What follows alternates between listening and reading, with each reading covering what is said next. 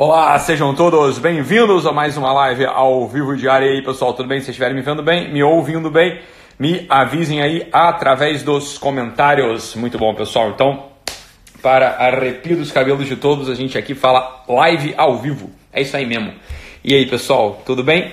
Se estiverem me vendo bem, me ouvindo bem, me avisem aí através dos comentários. Voltamos com tudo aí essa semana, já com programação da semana para os senhores e as senhoritas ficarem calmos então hoje a live sobre a coragem, amanhã acho que é sobre quarta camada, depois sobre fé e por aí vai. Tá escrito isso em algum lugar, depois vocês já empreendedorismo e depois o último dia lá vai ser a live da maldade. Vocês vão, a gente vai assistir aí todos juntos, então vamos ficar com a gente aí ao longo dessa semana. Beleza, tô aqui no meu consultório. É, depois de um longo e sombrio inverno, voltemos aqui. Então, beleza, pessoal. Então, vocês estão me vendo bem, me ouvindo bem? Maravilhas. Eu tinha uns avisos para dar, só que eu esqueci, rapaz. Meu Deus, vão me matar aqui. Tinha uns avisos para dar, mas eu não lembro o que, que era. Então tá, então deixa. Depois a gente fala aí. Eu não tava, não decorei qual era os avisos que era para dar. Mas beleza. Então o que importa saber é que a gente voltou. Tá bom, pessoal? Então vamos falar rapidamente aqui sobre o tema né, o bom e velho tema da coragem, um tema tão importante aí no nosso momento, nossos dias, uma coisa que anda em farta, sobretudo naqueles que deveriam ter coragem e acabam falhando, né? Eu lembro uma vez eu estava indo para uma reunião importante, aí estava discutindo com um professor doutor aí, de uma universidade aqui do Rio. Era uma questão bastante importante que a gente ia discutir com uma autoridade sobre um assunto lá de bioética, qualquer uma coisa que de, dependia, assim, é, uma resolução aí que ia acontecer. E aí esse professor doutor, ele estava cheio do, do, dos melindres, cheio dos senões, né? Tava ali querendo, como quem diz, ah, ser muito ponderado, tava querendo, né, salvar a própria pele no final das contas. E ali eu formulei uma frase eu lembro, né? eu lembro a conversa, eu lembro onde a gente estava. Isso tem anos, anos, anos, anos, Era um fedelho, já estava nem formado ainda.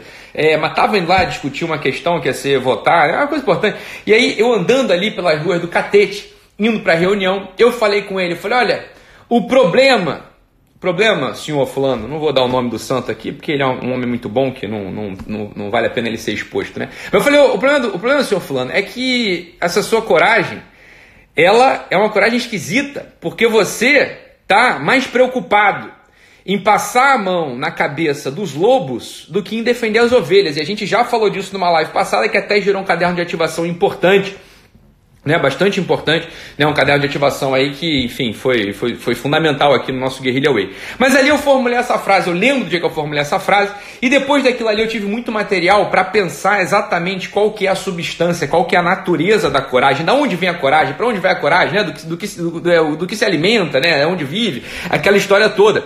E existe ali um poema do Rudyard Kipling, que me parece um poema central, né, que me faz compreender o que, que é a coragem, e depois também um outro, uma aula do professor Olavo de Carvalho que põe para gente o lugar, né, aonde está a coragem, do que, que é feita a coragem. A primeira coisa que a gente precisa saber é que a coragem em si, a coragem, ela não tem, presta atenção aqui, a coragem não tem uma substância. A coragem em si, ela não é nada. A gente não consegue tocar na coragem, não consegue botar coragem para dentro. Falei, então isso é um baita de um problema, porra. É, Ítalo, isso é um problema. É, como é que a gente então vai conseguir conquistar a coragem se a coragem em si não é nada? Como é que a gente vai ser uma pessoa corajosa? Ítalo, é importante mesmo ser corajoso? Ítalo, como é que a gente faz para ser corajoso? Olha, meu filho, o problema é que a coragem, ela não tem uma substância em si, e o que faz com que a gente tenha coragem, em primeiro lugar, é uma coisa chamada hierarquia de bens. O próprio Eric Feiglin, filósofo importante, fala o seguinte: olha, o homem está inscrito, está inscrito numa hierarquia de bens.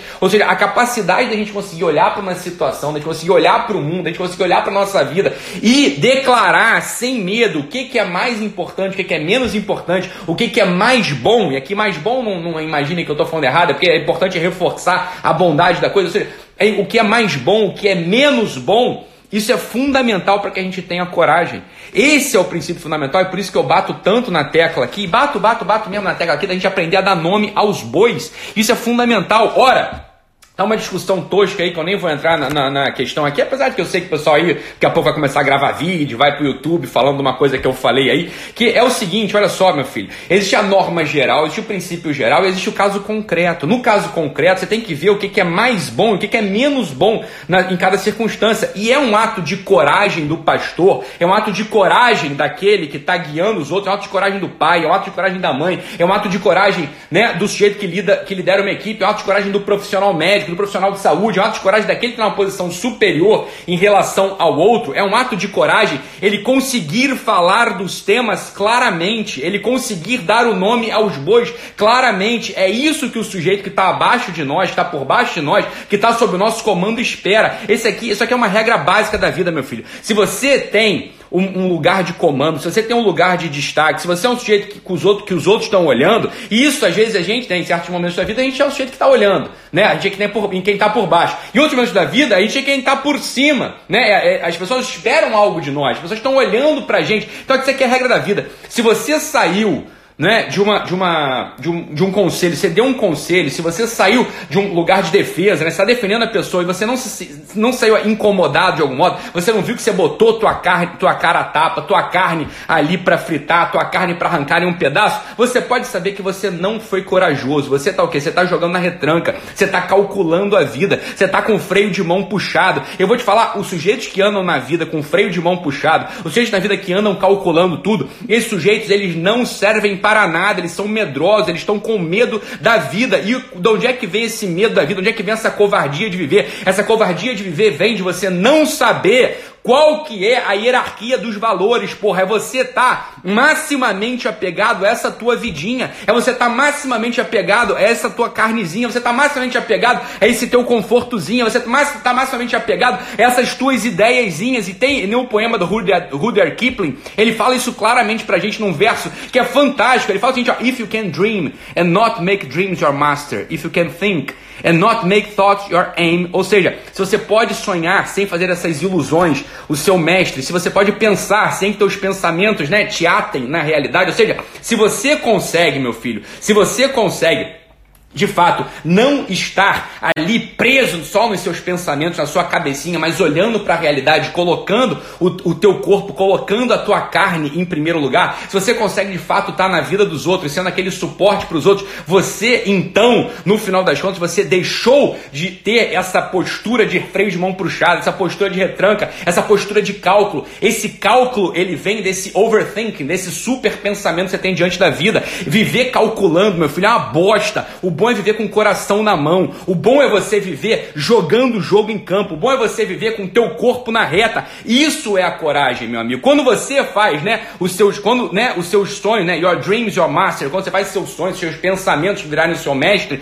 você se torna um sujeito acanhado. Por quê? Porque de um lado está o seu pensamento, meu amigo. Do outro lado está a realidade, a graça de Deus, a bondade, aquele que te ampara desde o alto. Então, aqueles teus amigos, está todo mundo que está ali do teu lado, meu filho. Isso é a estrutura real da vida. Isso é estrutura real do mundo. Quando você se apega só aos seus pensamentos, ou pior ainda, quando você se apega àquelas noções absurdas, né, de desastre, de triunfo, e o Rudyard Kipling escreve isso pra gente no verso seguinte maravilhosamente bem. Ele fala o seguinte: If you can meet with triumph and disaster and treat those two impostors just the same, ou seja, se você encontrando o triunfo e o desastre e você consegue tratar os dois, esses dois impostores, ele chama, como se fosse a minha bosta, meu filho, isso aqui, esse jogo não é assim que se joga. Você vai ficar olhando só para essa porra, ai derrota, ai vitória, ai derrota, ai vitória. Quando você vive essa vida calculando sempre, calculando 100%, né? Jogando esse joguinho assim do olha para mim, olha para mim, olha para mim, você tá pensando só nos teus sonhos, nas tuas ilusões, como o Kipling fala pra gente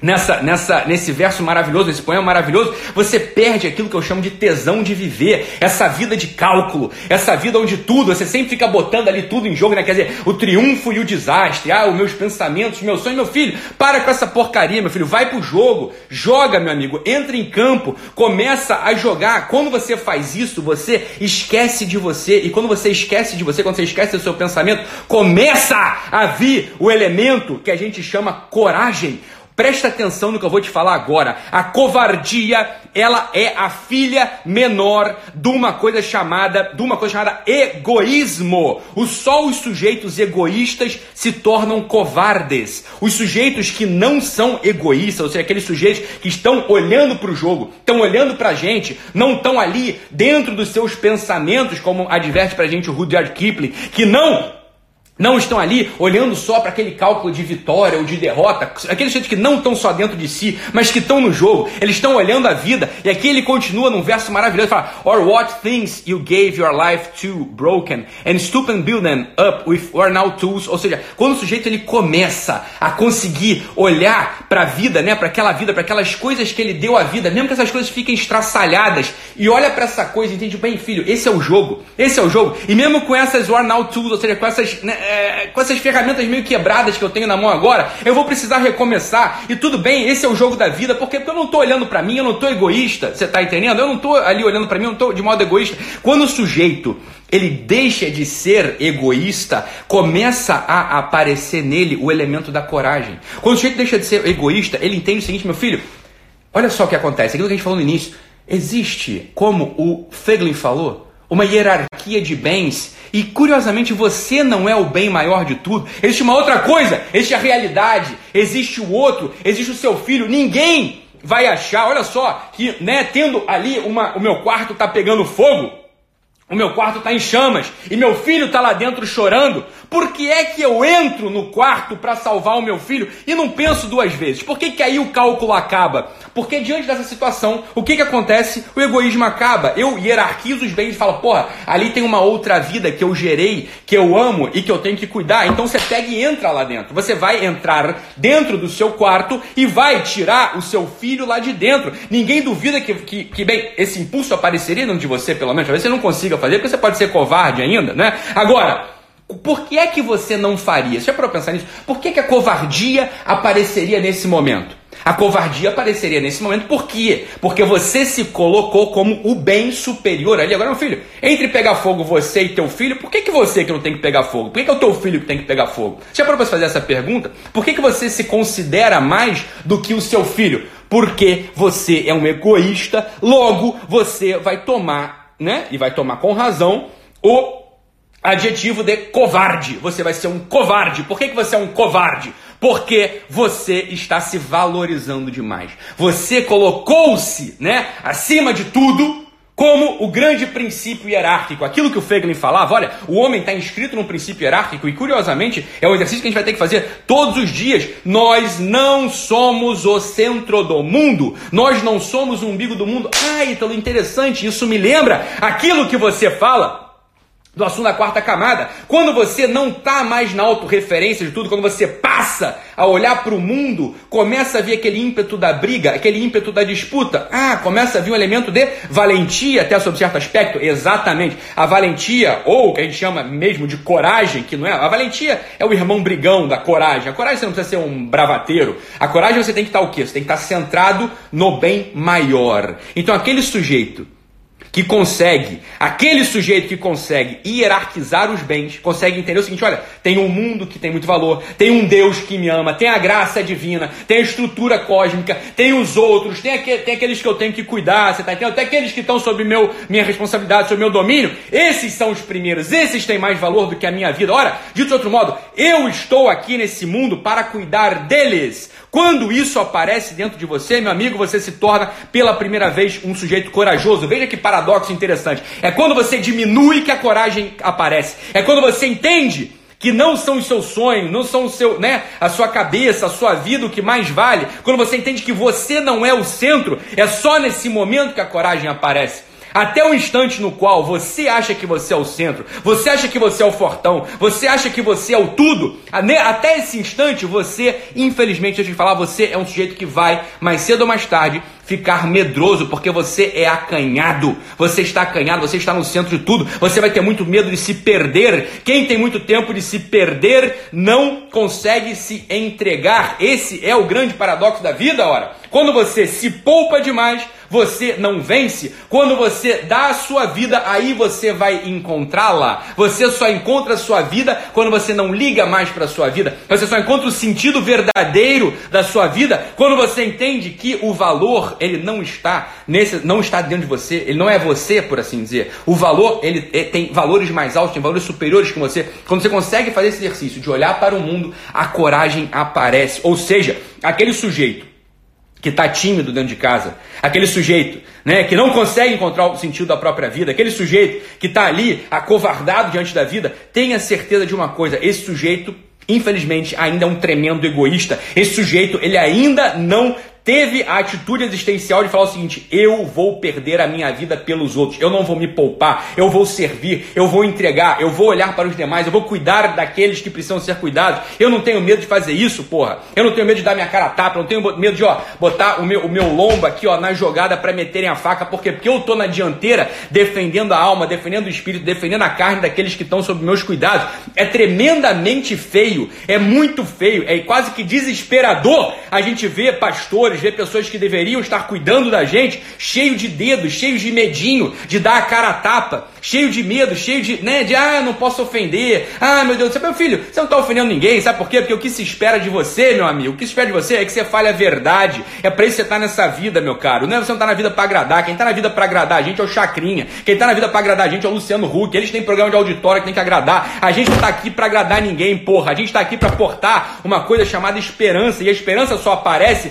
quando você enverga, quando você enverga em si o elemento da coragem. Ora, sem coragem não tem esperança, meu amigo. Sem esperança não tem coragem, vice-versa. Quando você apaga a esperança dos outros, você tira a coragem deles. E quando você corta as bolas dos outros, porque você tá cheio de medo, você também mata a esperança no peito dos outros, porra. É assim que acontece o, o, o fenômeno. Então, olha só, meu amigo, porte a verdade de algum modo.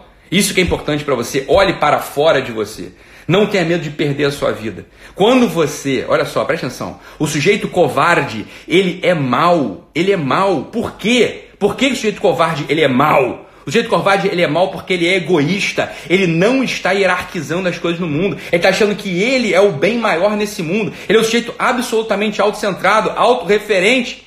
Ele é um sujeito que não conseguiu encontrar ali aquilo que vai fazer com que ele de fato seja corajoso. Um sujeito que ele é, olha só, presta atenção. O jeito que é autorreferente, ele necessariamente vai ser fraco. Por quê? Porque a gente sabe que a gente não dá conta de ser forte o tempo todo. A gente sabe que a gente não dá conta de sustentar a pressão o tempo todo. Logo, a gente já deveria ter abandonado as expectativas, essas expectativas falsas da nossa vida. A gente já deveria de algum modo, está confiando, está confiando no que vem de fora, está confiando na, na, graça que nos ampara, está confiando naquilo que nos sustenta desde fora, está confiando no nosso amor, está confiando no amor dos outros. Porra, você vai ficar querendo, meu filho, se poupar o tempo todo. Sabe o que vai acontecer contigo? Você vai ser um covardão. É isso que vai ser. O sujeito que tem medo de entrar em campo, o sujeito que não, que não joga, o sujeito que não quer jogar, esse sujeito, ele vai ficar com medo da vida, esse sujeito ainda está covardado, esse sujeito não encontrou, esse sujeito não encontrou o elemento da coragem ainda dentro do próprio peito, você está entendendo? Então o que vai acontecer? Ele vai sofrer, ele vai ficar triste. Ele não vai conseguir fazer aquilo aqui, né, que o que o é, que o Rudyard Kipling fala pra gente, fala só, meu filho, você for, vai forçar o teu coração, o teu, os teus nervos, os teus tendões, até o limite, até onde você não aguenta mais, e você só vai vir uma força lá de dentro que nem sabe de onde vem, dizendo o seguinte, meu filho, só aguenta porque eu tô te segurando. Isso é o elemento da coragem fundamental. O jeito tá sempre olhando para si, olha só, o jeito tá sempre calculando Tá sempre olhando para si, tá sempre calculando a vida. Ah, agora eu posso, agora eu não posso. Agora eu meto, agora eu não meto. Ah, agora eu tô, na, tô no tal, agora eu não tô no tal. Agora, né, tem que ficar fazendo continha. Meu filho, isso é feio demais, meu. Isso aqui não tem tesão nenhum de viver. Pelo amor de Deus, o jeito que tiver que viver, o jeito que eu, o que eu tiver que viver, fazendo conta, fazendo cálculo, nessas porra, você me mata, meu amigo. Porra, isso não, não é vida humana, você isso não é vida humana. Isso aqui, ó, é xadrez. Quando você vai pra cadeia, você vai pro xadrez, você tá tudo quadriculado lá. Você tem tudo, ó, regrinha, tem que jogar pra um lado, jogar pro outro. Isso não é vida. Isso não é vida, meu amigo. Isso é vida do jeito que perdeu a, a, a bola, perdeu os saco. Eu não estou falando só para homem, não, foi para mulher também, você está entendendo? Pelo amor de Santo Cristo, viver calculando para com essa porra, abandone esses cálculos temíveis, abandone esses cálculos medonhos, vai jogar, vai viver, porra. Vai, vai para cima, empreenda, ame, dê um beijo, você tá entendendo? Cuide, porra, dê um soco, entendeu? Defenda. Meu amigo, porra, você que é um cara, né? Isso aqui é uma coisa que essa aqui é uma coisa central da nossa história. O sujeito que tá, o sujeito que não é capaz, né, de porra, não vou calcular, foda-se que eu vou apanhar, eu vou bater, mas se vierem aqui, né, ofender, vierem ameaçar minha mulher, meus filhos, óbvio que eu vou pra porrada com o cara e foda-se. Se eu perder um dente, já perdi quatro mesmo, caguei. Se eu for preso, foda-se também, tá entendendo? Só que você tem que fazer o que você tem que fazer no teu dever, naquele momento ali. Um sujeito, uma mulher, um homem que são covardes, uma mulher e um homem que tem medo de se posicionar, que tem medo de falar, que tem medo né, de, se, de se portar né, diante da vida. Esse sujeito, ele não merece, ele não honra o título de ser humano. Esse sujeito, meu amigo, pelo amor de Deus, eles estão no banco de reserva. Esses sujeitos são acovardados. E o covarde, ele é mau. O covarde é profundamente mau, porque o covarde, ele puxa tudo para si. O covarde, olha só o que o covarde faz. O covarde, ele está dizendo para todo mundo o seguinte: eu sou o grande valor desse mundo, eu não ligo para você. Eu sou o grande valor desse mundo, eu não ligo para você. Para com isso, cara. Não seja um sujeito covarde. A gente não está aqui para ser covarde nesse mundo. A gente está nesse mundo para ser corajoso, para cuidar dos nossos. A gente está aqui nesse mundo, você está entendendo? Para, como no final do verso do Kipling, ele fala o seguinte: And you, you will be a man, my son. Você se tornará um homem finalmente. Se você conseguir suportar todas essas coisas, se você conseguir, né? Ficar de cabeça erguida, no final das contas, quando tudo ao seu redor, já né, todo mundo ao seu redor já perdeu a cabeça, conseguir manter a cabeça, quando todo mundo ao redor já perdeu a cabeça e te culpam por isso. Ele vai, ele vai falando aqui no poema, o poema é maravilhoso, o poema é lindo. Se você consegue se manter ali de algum modo centrado onde? Não em você, mas centrado de fato na hierarquia de valores. Você consegue manter o centro em todos os movimentos da sua vida. Você conseguiu entender que para fora de você o tal valor, você então no final, você se tornará um homem. Um homem em que sentido? Não sentido, ah, mas é bobeirada de feminino. Você vai se tornar um homem no sentido daquele sujeito que de fato é um sujeito corajoso, um sujeito com quem se pode contar, né? Porque é terrível, terrível a gente só ter criança, só ter jovenzinho ao nosso redor, que a gente não pode contar com ninguém, não pode contar com nada. Olha só, é, Poder contar com a gente é fundamental.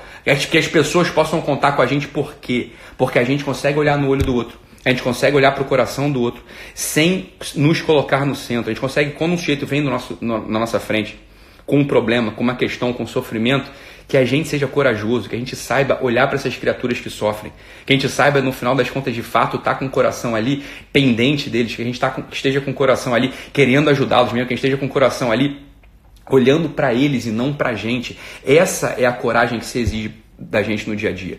A coragem que se, que se exige para a gente no dia a dia não é a coragem né, dos mártires, não é a coragem do sujeito que vai se botar na linha de tiro.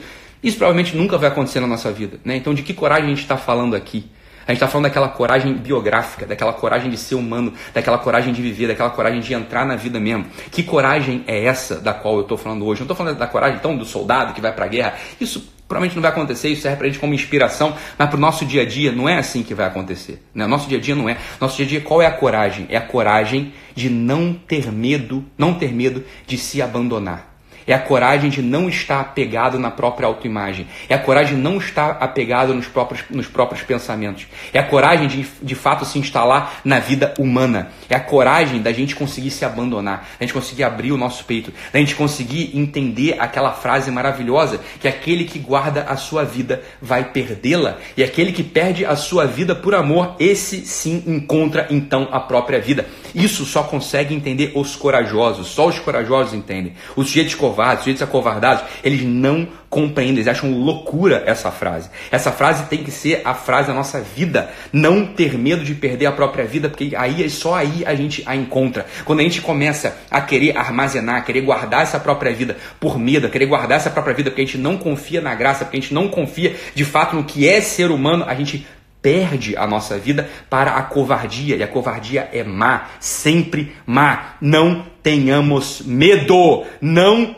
tenha medo de entrar no jogo da vida. Não tenha medo de gastar a sua existência por amor. Não tenha medo de quando um sujeito aparecer na sua frente com sofrimento, você olhar para os olhos dele, olhar para o coração dele e esquecer de você por 10 minutos essa é a coragem que se exige da gente no dia a dia. A coragem que se exige, exige, da gente no dia a dia não é a coragem de subir o morro, de dar tiro em bandido, de ir para Afeganistão, né, de morrer pela fé. Isso não existe pra gente. O que existe pra gente é essa coragem da gente perder a nossa vida diariamente porque tem uma outra pessoa na nossa frente que a gente precisa amar, que a gente precisa olhar, precisa se gastar, precisa estar ali por ela. Olha, que a gente se coloque nessas situações nas quais o sujeito aparece na nossa frente e nos faz um pedido, nos faz um chamado e a gente atenda, a gente atenda esse sujeito. Isso é o perder a nossa vida. Quando a gente perde a nossa vida assim, a gente entra na fibra da coragem e a gente é honrado então com uma vida que volta para o nosso coração. Isso é maravilhoso. Esse é o tesão de viver. Abaixo os cálculos. Matemos esses cálculos odiosos na nossa vida. Vamos destravar o freio de mão e vamos entrar nesse jogo da vida abundante, da vida dada, da vida grata, da vida que a gente joga o jogo em campo sem medo de arranhão, sem medo de quebrar a canela. Porque olha só, para que, que a gente está aqui? A gente está aqui para isso mesmo, que a gente saiba dar de nós, né? O famoso e bom e velho verso dá de ti, dê de você, meu amigo, que aí você encontra a sua vida. É isso, meus amados. Um abraço, fiquem com Deus e até amanhã. Printem essa live, né? Printem essa tela aqui né? E ponham coragem, assistam essa live. Muito bom, meus amados. Não deixem de compartilhar isso aí nos stories de vocês para que mais gente possa acessar aqui as coisas que a gente falou. E de fato, né, abanem essas teias de aranhas aí e essa neva que acaba né, cegando a gente nesse caminho da coragem. Um abraço, meus amados. Até amanhã. Tchau, tchau.